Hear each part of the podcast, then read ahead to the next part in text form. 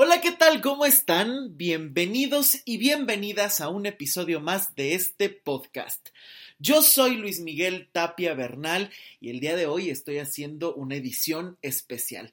Ya saben que este podcast se publica todos los jueves, pero bueno, había tenido como algunos problemas técnicos. Quienes me siguen en mis redes sociales eh, pues sabrán que estuve algunos días sin internet, eh, tuve un problema justamente con eh, los cables y demás, no sé qué, qué, tanto ocurrió. Y bueno, pues tardó bastante el proveedor de internet en venir a arreglarlo. Y bueno, pues fue casi toda una semana, un poquito más de estar en la espera. pero bueno, ya tardó en, en recuperarse esa parte. Y después, eh, pues estuve preparando una conferencia que di para la Universidad Autónoma Metropolitana, mi alma mater, donde yo estudié, allá en la unidad Azcapotzalco, acá en la Ciudad de México. Y bueno, pues la verdad es que fue una conferencia que estuvo increíble fue acerca de Sigmund Bauman. De hecho, la conferencia la pueden escuchar ya como podcast. De hecho, es el episodio pasado, es decir, de la semana anterior. Y por supuesto, también lo pueden encontrar a través de mi canal de YouTube. Ya me pueden encontrar ahí como Luis Miguel Tapia Bernal. Ojalá que le puedan eh, dar em, seguimiento, que puedan seguir el canal que puedan ver la conferencia completa. Se subió, dura aproximadamente una hora y veinte. Eh, y la verdad es que esa conferencia me emocionó muchísimo porque me invitaron eh, del Seminario de Genealogía de la Vida Cotidiana, que bueno, es un seminario que ya ha organizado infinidad de congresos, ciclos de cine, artículos, revistas, libros, en fin. Y me invitaron porque he participado en varios eventos con ellos, en Palacio Nacional, he dado algunas conferencias, eh, inclusive también han llegado a ver alguna de esas conferencias eh, a través de mi Facebook. Em, y bueno, la verdad es que me emocionó muchísimo, muchísimo que me invitaran. Fue además una conferencia que se abrió al público, se transmitió a través de Zoom, porque bueno, pues seguimos con estas normas de cuarentena que hay que cuidar. Y la verdad es que fue una cosa impresionante, no nos esperábamos tanta gente.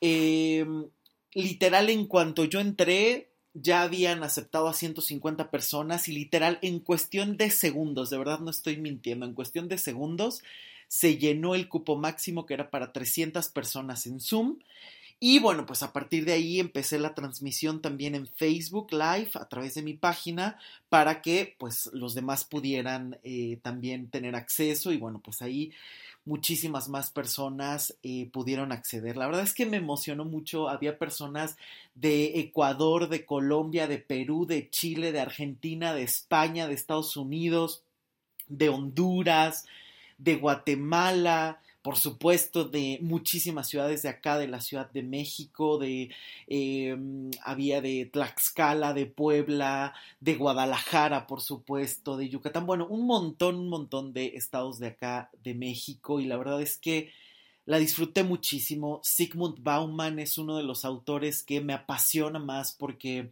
a pesar de que hace tres años murió, dejó un legado impresionante para poder comprender eh, pues la época actual, qué tipo de relaciones estamos viviendo, qué tipo de sensaciones se manejan, qué tipo de vínculos nos atrevemos o no a formar. Entonces, la verdad es que es un autor muy rico, escribió más de 50 libros, dejó más de 100 artículos. Y ahora que lo tengo muy presente porque he revisitado muchos libros que había leído desde hace muchísimo tiempo, yo entré en contacto con él eh, cuando estaba en la universidad y leí por primera vez un libro que se llamó Amor, que se llama Amor líquido y que, bueno, en ese momento me transformó y me dio todo una nueva perspectiva porque pues desde hace muchísimo tiempo he trabajado el tema del amor, las relaciones humanas, que me parece fundamental. De hecho, sobre eso fue mi tesis de licenciatura. Eh, y bueno, pues saben que he escrito, dado talleres, conferencias y un montón de los podcasts están dedicados al amor. Y bueno, pues Sigmund Bauman a través de sus libros me aportó muchísimo y bueno, pues ahora he estado comprando nuevos libros, entrando en contacto con nuevos textos y que disfruto muchísimo y que me han enriquecido eh, tanto para la vida cotidiana, tanto para las consultas, como por supuesto para esa conferencia que ojalá que la puedan ver. Me dará muchísimo, muchísimo gusto que la vean, que la compartan, que la desmenucen, porque de verdad tocó muchísimos temas en ella. Traté de hablar de su vida, de sus pensamientos principales, pero sobre todo de ver y enlazar su vida, su obra con lo que estamos viendo actualmente, ¿no? Entonces, que saben que ese siempre ha sido mi preocupación. El, sí, está increíble la teoría, está increíble leer algo, está increíble conocer algo, es necesario, es muy, muy, muy importante el todo el tiempo estarnos manteniendo en movimiento y hacer crecer el conocimiento, pero de nada sirve un buen conocimiento si eso no lo sabes enlazar a la vida cotidiana, si no te aporta algo para poderte transformar en ese conocimiento, poderlo vincular con lo que se está viviendo actualmente, cómo nos explicamos las cosas. Entonces, bueno, pues esa conferencia la pueden escuchar como podcast. Repito, es el podcast anterior a este, el episodio anterior a este. Y por supuesto lo pueden ver en YouTube, ahí pueden ver todas las láminas, el tipo de, comentarios que se hizo, en fin, todo este tipo de, información la pueden encontrar también en mi página web luismigueltapiavernal.com. El podcast está subido en Spotify y en Apple Podcast. Ya saben que ahí pueden encontrar todos los episodios. Había tenido por ahí un, problemita también con Spotify que eso eh, también retrasó un poquito el que pudiera estar subiendo. Eh, normalmente yo subo todos mis podcasts a mi página web y de ahí se envían a eh, Apple Podcast y a Spotify. Pero no sé qué ocurría en Spotify, que subía un episodio y desapareció uno anterior. Pero de verdad que Abraham, que es mi programador eh, de, la página web, que es maravilloso y que de verdad su trabajo es, es, es increíble con todo lo que, lo que hemos estado trabajando en la página, pues de lo supo arreglar perfecta, perfectamente. Em, hizo todo un trabajo extraordinario para que esto se, se pudiera volver a ver. Y, la verdad es que, bueno, quedó perfecto. Ya pueden encontrar todos los episodios del, del, podcast en Spotify, desde el primero hasta el último, sin ningún problema. Ya lo pueden compartir por ahí.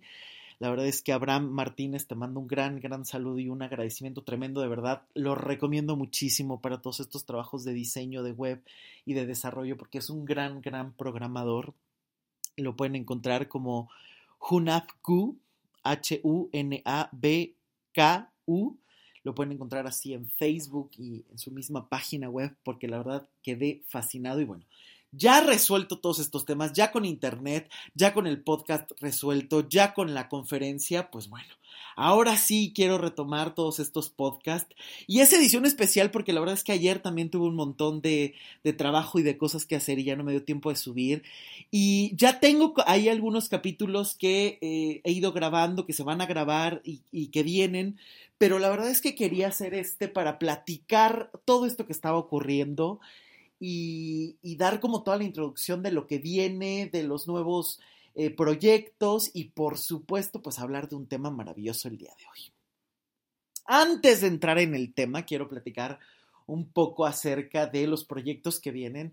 De esta conferencia de Sigmund Bauman se desprendió ahora un proyecto increíble con mi maestro budista Kalama Sadak y con Amanda Zamora, que es una gran maestra de meditación. Eh, ellos dos están en, budismo libre, de hecho, si se acuerdan, hace eh, unos cuantos episodios eh, tuve una entrevista maravillosa con Kalama donde nos habló acerca de qué es el budismo realmente, qué es el vacío y por supuesto qué es el karma. Si no lo han escuchado, por favor, corran a escuchar ese episodio porque es maravilloso. Eh, y bueno, Kalama lleva muchísimos años eh, haciendo retiros budistas, conferencias, cursos.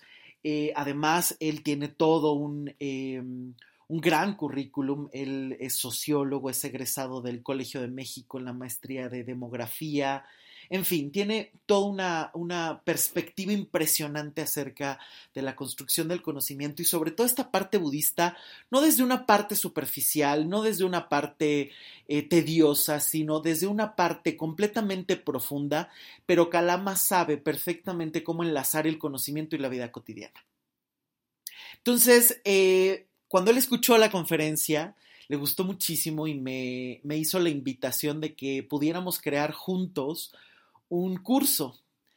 Y la verdad es que fue una invitación que me honró muchísimo porque eh, Akalama Sadak es un hombre que yo admiro muchísimo, que he tenido la fortuna de compartir con él cursos, retiros, pláticas y siempre, siempre eh, termino muy enriquecido. Y bueno, pues me invitó a hacer este curso y hacemos ya, más bien va a ser un seminario, son seis sesiones y va a empezar en noviembre y va a ser un diálogo entre Bauman y el budismo, entre la vida actual que es desechable, con los vínculos simples, cortos, líquidos, y el budismo con todas sus alternativas psicológicas, filosóficas, que realmente tienen y dan pautas para poder enfrentar esta vida líquida. Entonces seleccionamos temas increíbles eh, si quieren conocer un poco más o ir viendo de qué se va a tratar este podcast, eh, pues ya pueden encontrar la información en mi página web luismigueltapiavernal.com y por supuesto también está ahí el evento en Facebook. Eh, en mi página de Facebook lo pueden encontrar. Ya saben que me encuentran en todos lados como Luis Miguel Tapia Bernal muy fácilmente. Y bueno, pues ojalá que se puedan inscribir a este curso porque de verdad este seminario va a estar maravilloso y empezamos en noviembre. De hecho, en breve, yo creo que el siguiente capítulo va a ser una entrevista tanto con Calama como con Amanda Zamora para que podamos hablar realmente qué es el budismo, qué es la meditación, despejar todas estas dudas que a veces se da en eh, cuando no se conoce realmente todas estas técnicas, para qué nos va a servir y de qué vamos a estar hablando en este curso, en este seminario, que ojalá que puedan inscribirse cuanto antes. Me dará muchísimo, muchísimo gusto. Y bueno, pues esa fue otra de las grandes perspectivas y de los grandes proyectos que salieron después de esa conferencia. Entonces, bueno, pues ojalá que nos puedan acompañar porque de verdad no se lo van a perder. Vamos a hablar de temas de pareja, de la soledad, del tipo de consumo que tenemos, de las prácticas espirituales actuales y cómo muchas veces estamos creyendo que sabemos o desarrollando cosas cuando son simples embarradas o poses. Eh, vamos a hablar acerca de la familia. Bueno, o sea, son unos temas espectaculares que vamos a ir viendo Bauman qué plantea a través de estos temas, qué dijo acerca de las redes sociales y vamos a desmenuzar toda esta parte y vamos a ver el budismo cómo eh, puede dar ciertas respuestas, cómo puede dar elementos para enfrentar la vida líquida actual, ¿no? Entonces, de verdad, estoy emocionadísimo. No se lo pierdan. Sigan este podcast, sigan las páginas y por favor inscríbanse a ese seminario que de verdad va a ser una cosa espectacular.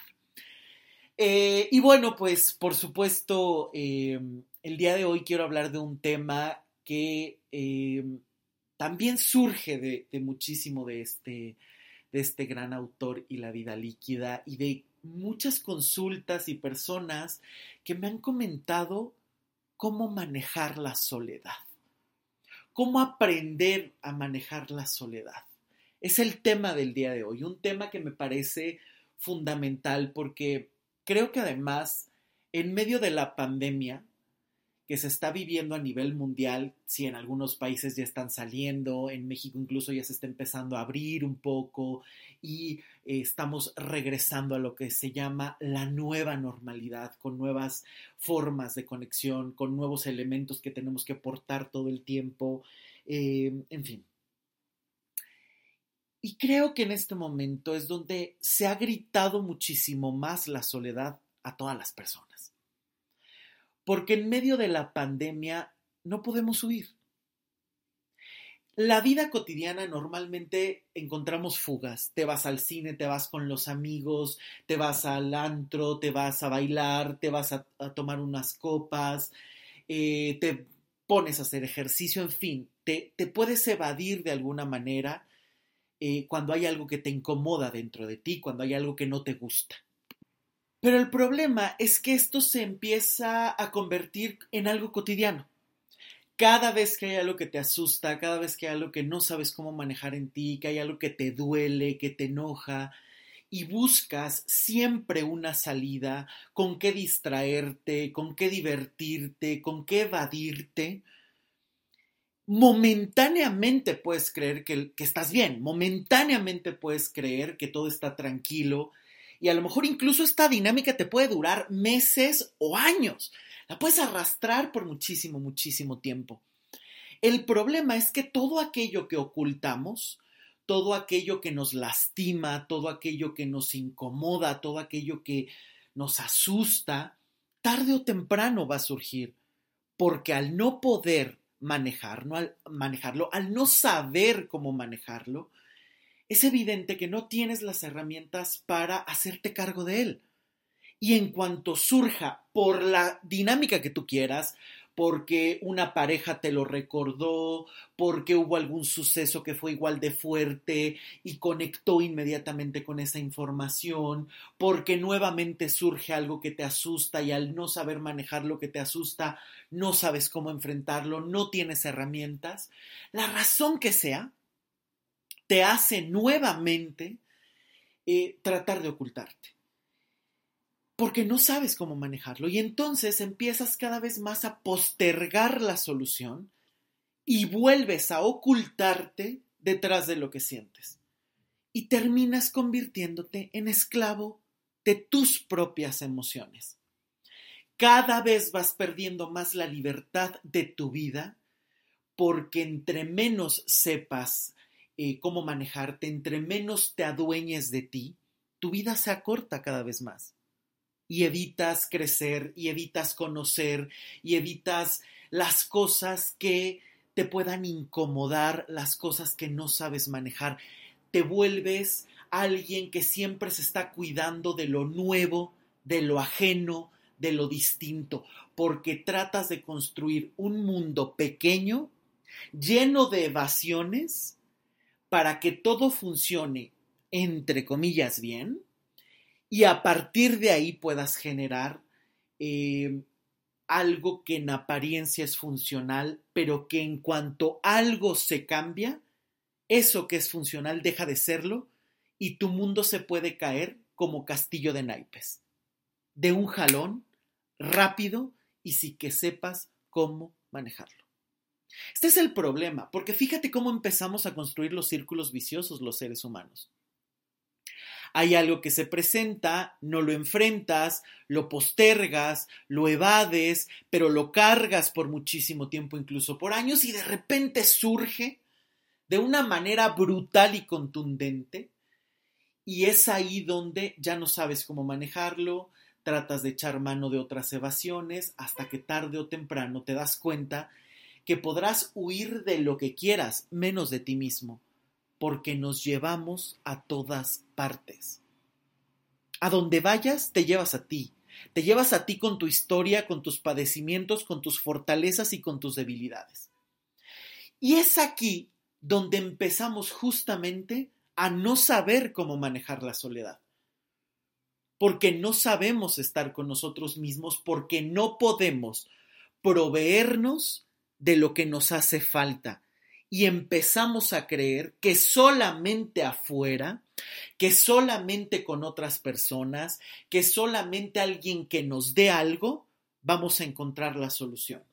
Y este es el camino de la dependencia, porque siempre vas a necesitar a alguien para que te dé, vas a necesitar a alguien para que te diga quién eres, qué construyes, qué vas a hacer, a dónde hay que ir y ahí ya perdiste toda tu libertad, toda tu autonomía porque ya no vas a encontrar las respuestas en ti.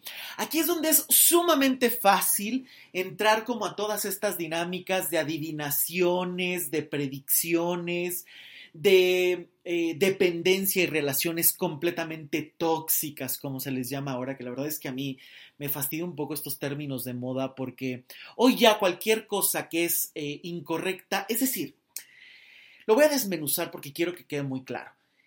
hay conceptos que son demasiado ricos, pero que al volverse moda van perdiendo la profundidad del significado. Y entonces hoy cualquier cosa que sea una dificultad se llama tóxico. Y aquí es muy importante que empecemos a separar este tema. ¿Por qué? Porque una cosa es que haya situaciones que tengas que aprender a enfrentar para solucionar y otra cosa es algo que te genera un sufrimiento en el cual te regodeas, del cual no sales y todavía creas que es ahí donde tienes que estar. Esa es la diferencia.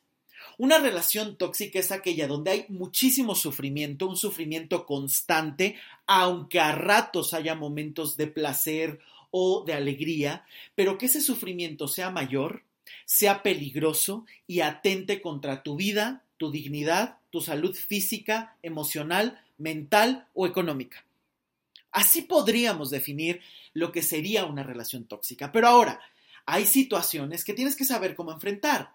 Hay que saber negociar con tu pareja, hay que saber cómo manejar ciertos conflictos, sorpresas, momentos que a lo mejor pueden ser complicados. Eso no tiene que ver con una relación tóxica. Podría ser la antesala de una relación tóxica, pero no lo es. Por eso es que a mí me fastidia tanto que a veces estos conceptos se vuelven tan populares, tan cotidianos, sin pensarlos, sin buscar más información, sin entender a qué se refiere, porque entonces ya cualquier cosa es tóxica, incluso se usa de chiste, de meme, de broma, y entonces ahí se va perdiendo la seriedad o la importancia de estos conceptos que aunque sean coloquiales, pueden eh, referirnos a cosas muy importantes. Pero justamente cuando tú ya cediste toda tu autonomía y dependes de otros, es sumamente fácil que generes toda esta dependencia y tarde o temprano entres a estas relaciones en donde sea más el sufrimiento que el placer. Es muy fácil, porque a cambio de que alguien te guíe, estás dispuesto a pagar hasta con tu dignidad, con tus valores, con tal de no sentirte solo. Y de verdad, quien no aprende a manejar la soledad en su vida está condenado.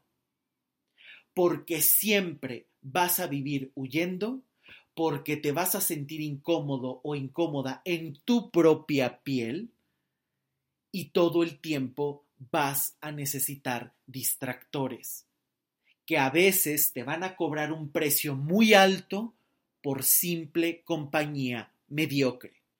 Ojo con esto, porque de esta dinámica se desprenden infinidad de patologías, de relaciones fallidas, de sufrimientos, traumas que solamente agravan el problema.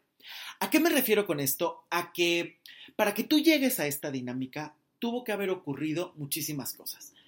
Primero, eh, uno de los factores del por qué cuesta tanto estar solo es una serie de creencias o de ideologías que socialmente se han ido construyendo como verdaderas. Eso es una creencia. Creo en algo independientemente de que sea corroborable, de que sea eh, real o no.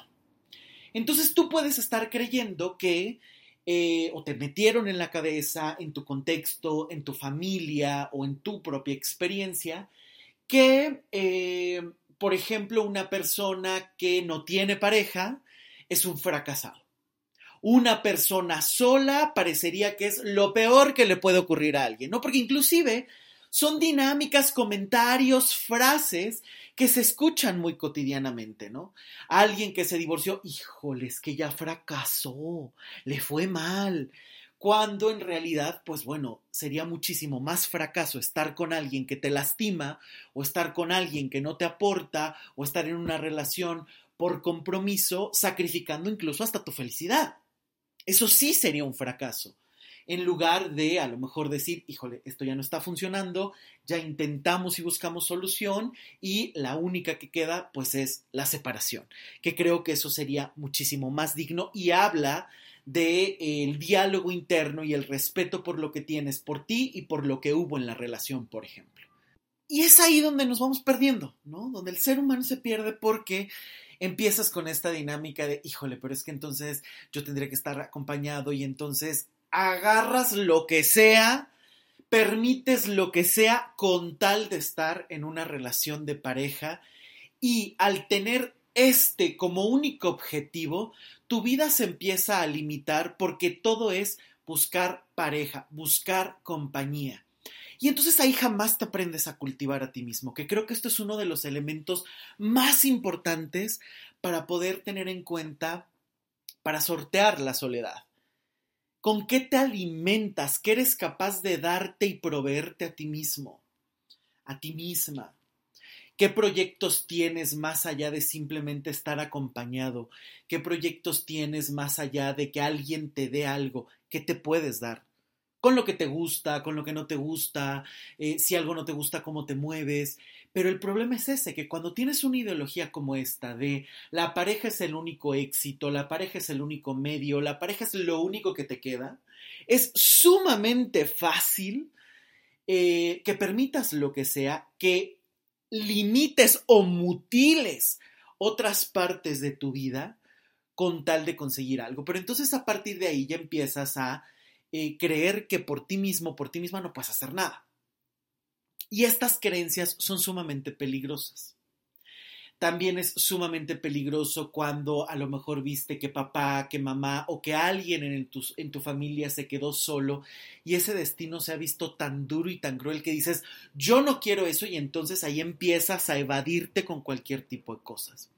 También es muy común que se llegue a la soledad porque a lo mejor permitiste o escuchaste que otros decidieran por ti que alguien te dijera, no te cases con tal persona, no te vayas a tal lado, no hagas tal cosa, y entonces ahí cediste tanto que después te quedaste en soledad mientras que todos los demás siguieron tu vida. Y eso es algo muy difícil que a veces cuesta trabajo ver y por supuesto que requiere de un trabajo muy profundo, muy constante, para poder reconstruir la vida eh, a pesar de las decisiones que hayas tomado, ¿no? Porque es cierto, a veces esa soledad se genera por decisiones que tomaste en el pasado y que a lo mejor después te arrepientes.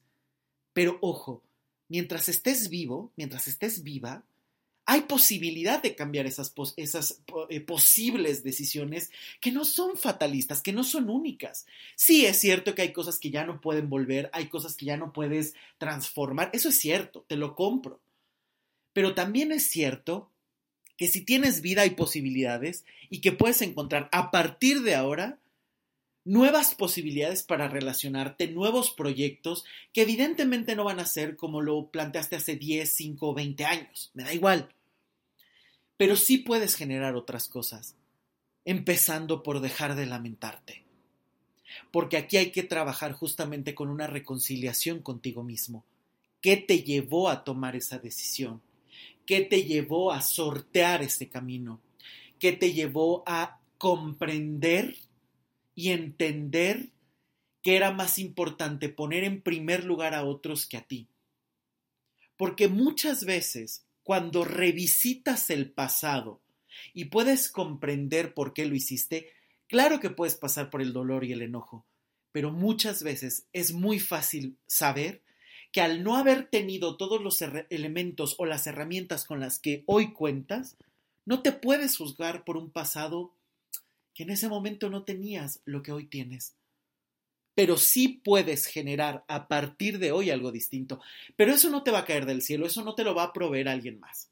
Y aquí me gustaría hacer un paréntesis muy importante para hacer una acotación acerca justamente de eh, la terapia. Porque creo que aquí hay un mito tremendo acerca de ir con un terapeuta es ir con alguien que te guía la vida. Y esto es un error, es algo absurdo. Esto no es cierto. Un terapeuta te va a acompañar y brindar los conocimientos que tiene, te los va a poner a tu servicio para ayudarte a encontrar las respuestas y encaminarte a ti. Pero un terapeuta no es un padre, no es un adivino, no es alguien que te va a dictar tu vida. No es que llegues y te dices, bueno, ¿qué pasos tengo que seguir? Ahora dime por dónde empezamos, ahora tú dime qué hacemos, ahora tú dime, no. Un terapeuta pone a tu servicio y te ayudará a ir encontrando las herramientas para resolver tus situaciones. Una terapia tiene que estar enfocada en solucionar, en superar el conflicto, en cerrar lo que no quieres, en tener unas nuevas herramientas, nuevas soluciones, nuevos cambios a tu favor. Para eso debe servir la terapia para conocerte, para resolverte, para adueñarte de ti, pero siempre tiene que llegar a una solución.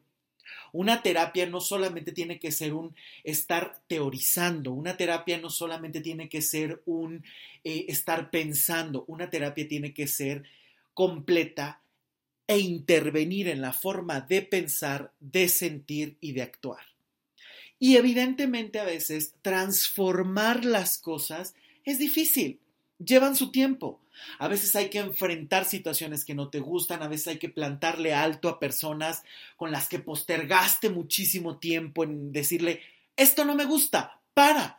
Yo no quiero vivir este tipo de relación, yo no quiero vivir este tipo de cosas, para. Y a veces eso no lo has hecho porque eh, creías que las personas te daban algo, porque temías quedarte solo o sola, porque no sabes a veces cómo comunicar, porque a veces temes decir que no, porque a veces crees que hay que aguantar para mantener a alguien, o simplemente porque a veces no se encuentra la forma correcta de comunicarte. Muchas veces no sabemos comunicarnos, porque no sabemos cuál es la idea, no sabemos cómo decirla y el miedo más grande es que no sabemos cómo lo va a tomar el otro. Y entonces ahí estamos un tanto como eh, analfabetas emocionales que no sabemos qué sentimos, cómo lo comunicamos y todavía queremos hacernos cargo de lo que el otro va a sentir. Y eso es imposible. Por eso es tan importante trabajarte y adueñarte de ti, porque mientras no hagas esto, es muy fácil que incluso te pierdas en algo tan básico como la comunicación, porque te puede dar pena, miedo, vergüenza, angustia decirle al otro, no te voy a permitir esto, no quiero esto. Y a veces caemos en este exceso de bondad que roza la estupidez. Y por supuesto, después empiezas a estar en medio de prisiones, de jaulas de las que no puedes salir, porque ya dejaste pasar tanto tiempo que cuando quieres poner pequeños límites, ya no puedes hacerlo, porque la gente ya se acostumbró a tu silencio, a tu aguante, y entonces ahí inevitablemente a veces tienes que renegociar de manera más firme, a veces incluso va a pasar periodos de confusión, de pleitos, a lo mejor porque se necesita aprender a poner límites. Ojo con esto, porque para amar realmente, para vivir realmente, hay que tener los límites muy claros. Yo te amo porque sé hasta dónde te permito. Esa tendría que ser una premisa básica para todos. Yo te amo porque sé hasta dónde te permito. Yo te amo porque sé hasta dónde puedo llegar. Yo te amo porque no quiero lastimarte y porque no permito que me lastimes. Eso es un buen límite. Por eso es que es una de las bases más importantes de las constelaciones familiares, es el hecho de que el amor es fundamental, pero un amor sin un orden se desborda, puede ser ciego, puede ser tóxico, puede ser doloroso, porque fácilmente se puede transformar en lo que no es. ¿A qué me refiero con esto? ¿Cuántas veces estás en una relación de pareja que te dijeron que tenía que ser tu todo para calmar la soledad y empiezas a aguantar y te conviertes en la hermana, en el papá, en la mamá, en el proveedor, menos en pareja. Entonces ahí no estás teniendo el límite, no estás teniendo el lugar, no estás teniendo un orden. Y ahí es muy fácil confundirse y es muy fácil generar caos, ida y vuelta. Porque también es muy fácil ponerte de víctima sin darte cuenta que también has cooperado con la dinámica que estás viviendo. Porque elegiste, porque permitiste, pero el que tú hayas elegido o hayas permitido tampoco significa que tengas que seguir permitiendo hasta la eternidad. Aunque no sepas, puedes aprender y aunque no hayas negociado, lo puedes negociar tarde o temprano. Y también es cierto que muchas veces en un proceso real donde te vas descubriendo, donde te vas afianzando, donde te vas solucionando, a veces inevitablemente se van a quedar personas en el camino. Porque a lo mejor las elegiste o cumplían una función cuando estabas necesitado o necesitada de compañía, cuando vivías como hambriento emocional, cuando vivías conformándote, cuando vivías aguantando. En esa dinámica esa persona a lo mejor funcionaba muy bien. Y cuando quieres negociar ya es imposible porque la persona se aferra a ese papel y a veces lo único que te queda por salud, por respeto, por amor a ti y al otro es decir adiós. A veces el acto de amor es decir adiós. Por eso es tan importante que aprendas a manejar tu soledad, porque si no lo haces, es muy fácil que empieces a aguantar todavía más cosas. Sé que no me hace bien, pero no sé cómo estar solo, no sé cómo estar sola, entonces mejor me quedo donde estoy. Y de ahí no sales. De ahí no te permites evolucionar, de ahí no te permites saber y conocerte porque le tememos a la soledad cuando no te conoces. Cuando hay cosas sumamente dolorosas de tu pasado, porque ojo, y esto lo he dicho en muchísimos podcasts, conferencias, terapias, solamente un niño le teme a la soledad. Y tú puedes tener la edad que sea porque los años pasan y no necesariamente emocionalmente va de la mano con tu crecimiento eh, biológico o psicológico. Es decir, tú a lo mejor puedes ser alguien sumamente racional y tener muchísimas teorías en la cabeza y citar autores y tener muchísimos conceptos. Pero a lo mejor eso está tapando algo que no sabes manejar emocionalmente. Y emocionalmente estás como el niño herido que perdió a papá, que perdió a mamá, que se sintió rechazado, que se sintió que no valía, que se sintió que no pertenecía, que fue excluido porque se dedicaron a ver otras cosas, que se sintió mal porque vive eh, buscando la aprobación de papá y de mamá. Siempre que estés buscando la aprobación de alguien, tienes que saber que no eres dueño de ti, porque le has cedido tu vida a alguien más. Y puede ser tu madre, puede ser tu padre, puede ser el papa, puede ser quien tú quieras. Pero no podemos cumplir las expectativas de nadie más que las propias. Son las únicas. Y aquí se da un efecto paradójico, porque una persona que cumple sus propias expectativas, que tiene compasión, que sabe manejarse, que sabe resolverse, deja de ser un peligro para los demás porque te puedes compartir en alguien mejor. Quedarte en la desgracia con alguien no saca a la desgracia a ninguno de los dos. Es más, le suma desgracia al problema. Porque el que está mal, te quedas a hacerle compañía, ni el otro sale y tú todavía estás perdiendo tu propia vida. En cambio, si tú te resuelves, si tú haces tu vida, puedes ser un ejemplo para los otros o sabrás perfectamente que nadie puede resolver por otros cuando te toca resolver algo a ti. Tú no le puedes resolver la vida a los demás, tú no puedes a veces eh, hacer un trabajo por ellos que solamente les toca a ellos, así como nadie lo puede hacer por ti. Nadie puede hacer por ti lo que te toca solo a ti, nadie. Por más que lo postergues, por más que ames, por más que quieras, por más que lo necesites, nadie puede hacer lo que te toca hacer a ti y tú no puedes hacer por los demás lo que solo les toca a los demás. Y aquí es muy fácil enredarse y aquí es muy fácil caer en estas dinámicas sumamente caóticas, complejas, porque es muy fácil que tú creas que cumpliendo el papel de cuidador, de padre, de madre, cualquier otro papel que no es el tuyo, le estás haciendo un bien a la persona cuando a veces lo único que estás haciendo es convertirte en cómplice del problema. Cuidado con esto, porque a veces en nombre de que el otro no sufra o de que tú no sufras, es muy fácil que te conviertas en cómplice del problema de otro o agrandes tu problema.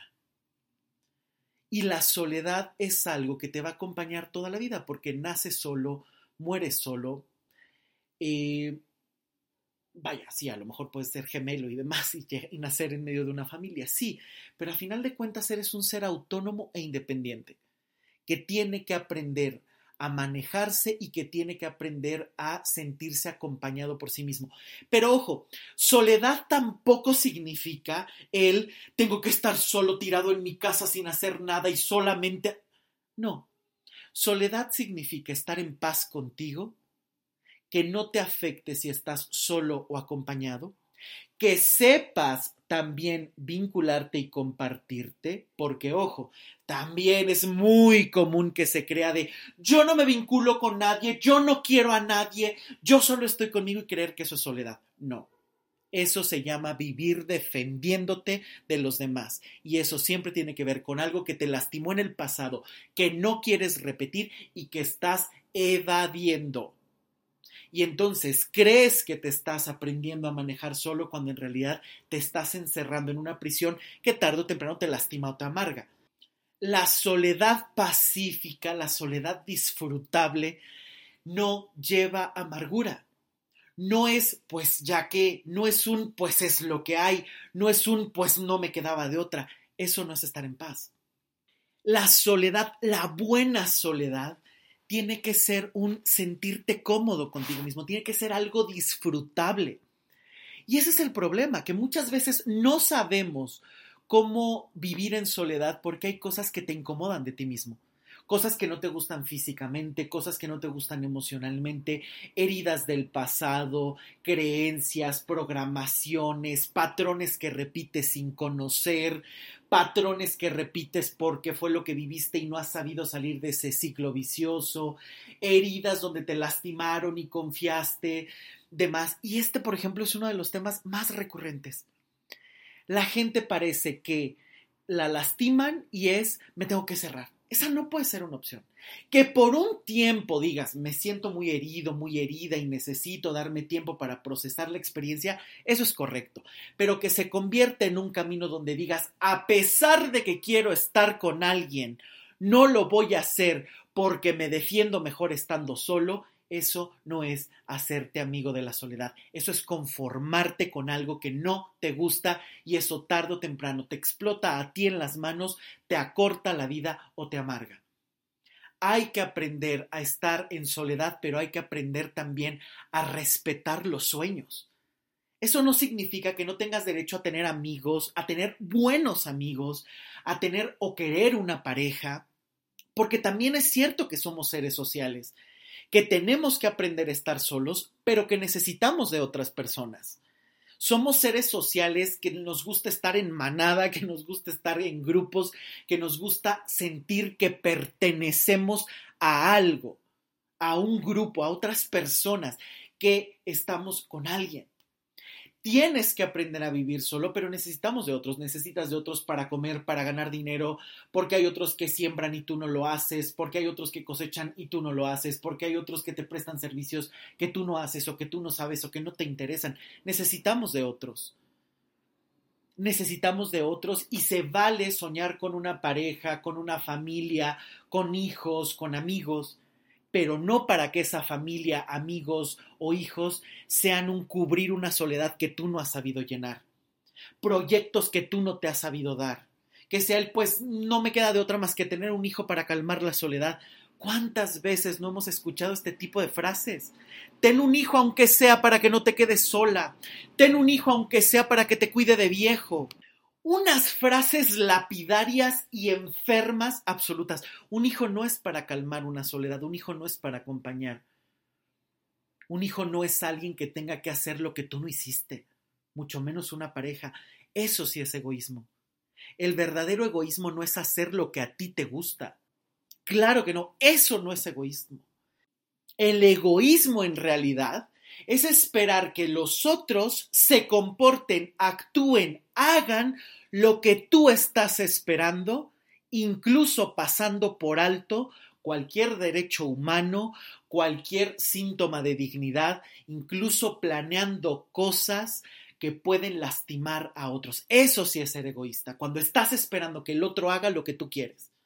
El que tú decidas hacer tu propia vida, el que tú decidas tus propias cosas, eso no te hace egoísta. Eres egoísta cuando estás esperando que tu pareja haga lo que tú estás esperando para que sea la única corroboración de amor que tienes. Y es aquí donde de verdad tenemos que pensar cómo el miedo a la soledad viene de las decisiones que no has tomado, de lo que no te has atrevido, de las cosas que no te gustan de ti mismo que tienes que solucionar y que el estar solo implica tanto el estar solo en tu casa y sentirte a gusto, el poderte sentir a gusto en, ir solo al súper, en ir solo a, de viaje, en ir solo al cine y que te sientas a gusto porque estás en compañía de alguien que te agrada. Que lo que tú eres sea agradable para ti, sea placentero. Es como cuando vas a una cita con alguien pues y quieres estar tranquilo, pues obviamente eliges al amigo con el que mejor te llevas quien mejor te escucha, con quien mejor platicas, que te gusta lo que te dice, que te gusta escuchar, que se ríen, que pasan buenos momentos. Eso es lo que tendrías que buscar de ti mismo, que tú seas una buena compañía para ti y para los demás tarde o temprano. Porque si tú eres una buena compañía para ti, quiere decir que te provees de buenas cosas, te provees de felicidad, de buenos proyectos, de cosas que son exitosas para ti, de cosas que son maravillosas, de que te puedes brindar lo que a ti te gusta, que te has reconciliado con aquello que te duele. Porque déjame decirte algo. Heridas todos los seres humanos tenemos, todos, todos, todos, todos, todos. Algunos más, unos menos. Hay heridas mucho más profundas, hay heridas que no se recuerdan, hay heridas que están muy presentes. Pero todos los seres humanos tenemos algo que nos agrada y que no nos agrada. Todos. Absolutamente todos.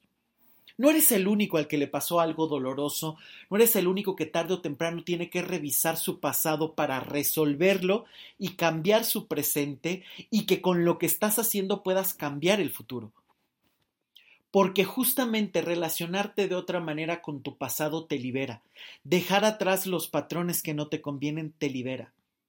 Porque muchas veces esta soledad nunca se ha aprendido a manejar porque no te has convertido en un adulto emocional, no has madurado emocionalmente, porque vienes arrastrando conceptos, vivencias, patrones, cosas que a lo mejor ni siquiera conoces o no las tienes tan claras o no has sabido relacionarlas porque las has evadido tanto que has evitado visitarlas y al no saber ni siquiera qué forma tienen ahora, al no saber ni siquiera qué hacer con las emociones que te, que te surgen, es ahí cuando te asusta tanto que las metes en un cajón de tu corazón sumamente profundo, pero que ahí está siempre como una sombra, siempre como un fantasma que aparece en medio de cualquier cosa. Y entonces ahí es muy fácil que te conviertas en adicto de cualquier sustancia, persona, inclusive cuántas veces no se trabaja en exceso para no estar solo para no llegar a tu casa y dejar las llaves en la mesa y que no haya nadie que te reciba y esa imagen te asusta. ¿Por qué? Porque no te has podido resolver. No es que le temas como tal a la soledad, es que le temes a todo aquello donde te sentiste mal, no lo has resuelto y en la soledad brota y ahí no sabes qué hacer con eso. Es urgente que aprendamos a resolver esta soledad y que te sientas cómodo contigo, porque en cuanto te sientas cómodo contigo, vas a saber construir otras relaciones. Vas a saber buscar el trabajo que te mereces, vas a saber buscar el tipo de amigos que quieres tener, vas a poder buscar el tipo de pareja con la que no tengas que estar sufriendo y padeciendo, sino que puedas construir los futuros que cada uno decida vas a aprender a respetar a otros, vas a aprender incluso a tener otras ideologías, vas a poder crecer realmente, vas a poder respetar mejor a las personas. Porque también es muy común una persona que no se abre porque tiene un mundo perfectamente bien construido, una rutina a la que no le puedes mover nada para que no se caiga, es muy fácil que entres en un cuadrado de ideas donde la diversidad de todo tipo de experiencias, de personas, de gustos, la estás mutilando. Una persona que está a gusto con su soledad sabe perfectamente quién es, puede escuchar otras ideas, no estar de acuerdo, debatirlas, pero respetarlas y alejarse. Porque estar feliz en la soledad es dejar de vivir en guerra con uno mismo, es parar la guerra que hay dentro de ti y que brota justamente cuando te sientes solo, cuando te sientes sola. Esa guerra se hace inmensa y grita y asusta y entonces además es sumamente común que empecemos a ver dinámicas donde te, te, ponen, donde solamente el éxito es con una familia haciendo jugo de naranja en la mañana, cuando a lo mejor también tú tienes otra ideología, otras metas, donde a lo mejor sí la ideología es tener una pareja, pero con otra concepción. Y siempre lo he dicho, el amor tiene que ser a la medida de lo que tú quieres. Solamente tú sabes lo que te gusta y cómo te gusta. Y solamente tú te lo puedes proveer. Porque cuando tú paras la guerra y aprendes a escucharte y te gusta tu compañía, es muy fácil que a las personas les puedas plantear qué puedes ofrecer, qué estás buscando y claramente te ahorres problemas. Porque si tú no pones límites desde el principio, si tú no llegas diciendo esto no me gusta y aquí lo voy a parar, es sumamente fácil que cualquier otra persona se pase por alto lo que eres, porque a final de cuentas, si hay comodidad, el ser humano no se mueve. Si el otro se siente cómodo porque le permites lo que sea, evidentemente se va a repetir como un patrón. Porque el otro está a gusto, el otro no va a cambiar. No puedes pretender que el otro cambie si ni siquiera sabe lo que te incomoda. Y si sabiendo que te incomoda no lo cambia, no hace algo para negociar, entonces tendrás que resolver algo en ti para saber qué está pasando y por qué no te mueves de donde te lastima. Porque recuerda que todos los problemas se han mantenido porque cumplen una función en tu vida, ya sea porque esconden algo que te duele y que no quieres ver y es más fácil ver esa parte conflictiva, ya sea porque te proveen de algo placentero aunque tengas que pagar algo muchísimo más duro, que esto puede ser de muchas maneras. A lo mejor alguien te ofrece compañía y tú te sientes lleno y conforme con eso, aunque todo el tiempo estás invirtiendo y casi pagando con dinero, con tiempo, con energía para que esté contigo. Cuando si lo miras bien es más un desgaste que un beneficio. Pero cada quien pone el precio a su dignidad. ¿Cuál es el tuyo? ¿Qué precio tiene tu dignidad? ¿Cuánto vas? ¿Por cuánto vas a venderla? De verdad es una pregunta que te tendrías que hacer porque la dignidad va muy de la mano con el amor, con la soledad y cómo te relacionas. Pues muchísimas gracias por llegar hasta aquí. Gracias por escuchar este episodio y ojalá que lo puedas compartir si hay alguien que creas que lo puede necesitar, que lo compartas en tus redes sociales, de verdad, muchísimas gracias. Eso motiva mucho a seguir trabajando, a seguir creando este espacio que eh, justamente lo he pensado para eso, para presentar otras ideas, para tener un diálogo interno. Eh, para que te mueva preguntas, ciertas respuestas y por supuesto, tarde o temprano ir teniendo la participación de más y más personas, tanto como escuchas como personas que estén eh, pues listas para compartir su vida, sus proyectos y las cosas que están haciendo. Ya saben que aquí en el podcast hay un montón ya de, participaciones. Eh, por ahí hay un episodio sobre cómo organizar espacios con Juliana. Eh, Pineda, que es una persona maravillosa que habla de todo, que pronto estará otra vez en el podcast por supuesto, las, las, experiencias después del divorcio y separarse de un narcisista, que es una entrevista con Olga Martínez, que ha tenido un éxito tremendo, que ojalá que lo puedan escuchar también si no lo han hecho. Por supuesto, la participación de Ricardo Castañeda, que ha tenido, bueno, unos éxitos tremendos en la relación eh, de vivir, de dejar de vivir en deuda y la relación con el dinero, y por ahí también su podcast de la crisis de los 40. Ojalá que puedan escuchar a Ricardo Castañeda. Eh, por supuesto, hay un montón de temas, la relación con la madre, la relación con el padre, la relación con un narcisista, reconciliarte con el pasado, las personas realmente cambian. Bueno, hay un montón de temas que si no los has escuchado, por favor, visítalos. Ya sabes que los puedes encontrar en Spotify, en Apple Podcast y por supuesto en mi página web. Y te invito también a que me sigas en mis redes sociales. Me puedes encontrar en todos lados como Luis Miguel Tapia Bernal. Estoy en Twitter, en Instagram y por supuesto en Facebook. Y mi página web, te la repito, luismigueltapiavernal.com. Ahí puedes encontrar artículos, los próximos eventos, los webinars que vienen. Que los webinars pues justamente han sido temas geniales. Mañana sábado 12 de septiembre tengo uno sobre mis emociones me enferman, así se llama que es la forma en la que las emociones se reflejan en el cuerpo y pueden generar enfermedad. Esto está increíble. Y justamente pues los webinars buscan presentar temas de manera muy profunda y muy diversa. Así es que ojalá que eh, estén muy al pendientes.